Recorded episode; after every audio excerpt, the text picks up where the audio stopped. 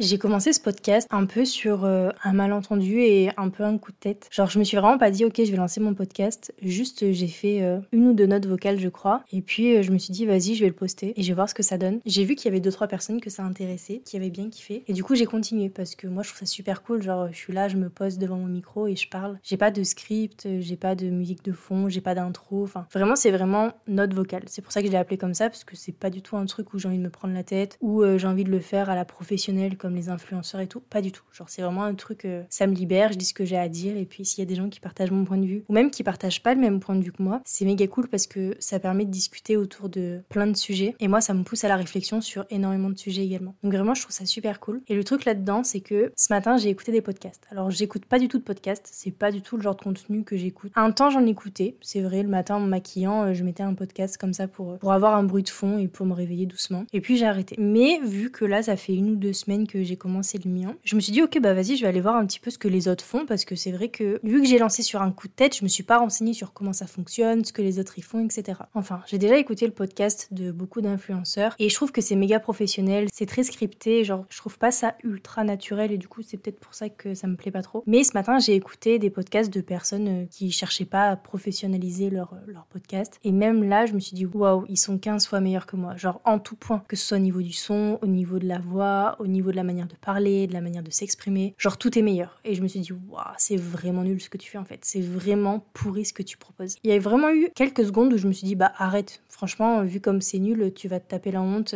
C'est vraiment pourri. Genre pourquoi est-ce que les gens écouteraient ce que toi tu dis quand on voit euh, la qualité de ton truc euh, comparé à celui des autres? Et en fait, à ce moment-là, ça m'a un peu fait de la peine parce que j'adore me poser comme ça sur mon micro, discuter, euh, sortir des trucs qui me viennent comme ça en tête. Et ça m'a fait de la peine de me dire que j'allais arrêter. Et je me dis, tu veux arrêter simplement parce que tu trouves moins bonne que les autres. Genre c'est méga nul comme excuse. À la base, tout a commencé sur un malentendu. J'ai continué parce que ça me faisait kiffer et j'ai eu envie d'arrêter parce que je me trouvais moins bonne que les autres. Et le truc, c'est qu'on fait ça avec tout. C'est-à-dire qu'on commence quelque chose, on se compare aux autres, on a l'impression que c'est moins bien, du coup on l'arrête. Et c'est méga dommage parce que du coup on se prive de quelque chose qui nous fait du bien ou qui nous fait kiffer ou, ou que sais-je encore. Et du coup, je me suis dit, écoute, annule ce matin. Fais comme si tu n'avais pas écouté de podcast. Fais comme si tu te sentais pas vraiment nul comparé aux autres et fais juste ce qui te fait kiffer. Si ça fait kiffer les autres, ça se verra. Si ça les fait pas kiffer, ça se verra également. Mais ce qui est important, c'est que toi, ça te fasse du bien. Et c'est vrai que moi j'aime bien. Eh bien tant pis. On fait comme si on n'avait pas écouté le podcast des autres. On arrête de se comparer et on continue. Et le truc, c'est que ça, moi je m'en suis rendu compte au niveau du podcast, mais je sais que je le fais avec absolument tout. Que ce soit mon corps, que ce soit mon appart, ma vie, où j'en suis, comment je m'exprime, comment je me comporte, comment je m'habille. Genre, je suis tout le temps en train de me comparer aux autres. Inconsciemment, genre, je le fais pas consciemment, mais inconsciemment, il m'arrive de me dire, waouh, elle est super bien habillée, moi je suis pas aussi bien habillée. Elle s'exprime extrêmement bien, j'aimerais bien savoir m'exprimer aussi bien qu'elle. Et tu vois, c'est plein de petites pensées comme ça qui passent tout au long de la journée. Et en fait, j'ai l'impression que ça te donne un sentiment d'infériorité ou de médiocrité, alors que c'est pas spécialement justifié. Donc en fait, un truc qui te rendait heureux te rend tout de suite moins heureux, simplement parce que tu t'es comparé. Tu fais ça avec tout. Ça peut être une source de motivation, mais au niveau d'aujourd'hui, avec les réseaux sociaux, je pense que c'est plus nocif motivant. Peut-être que c'est motivant et c'est moi qui vois que. Tout ça pour dire que je vais juste faire ce qui me fait kiffer et je vais arrêter de me comparer aux autres.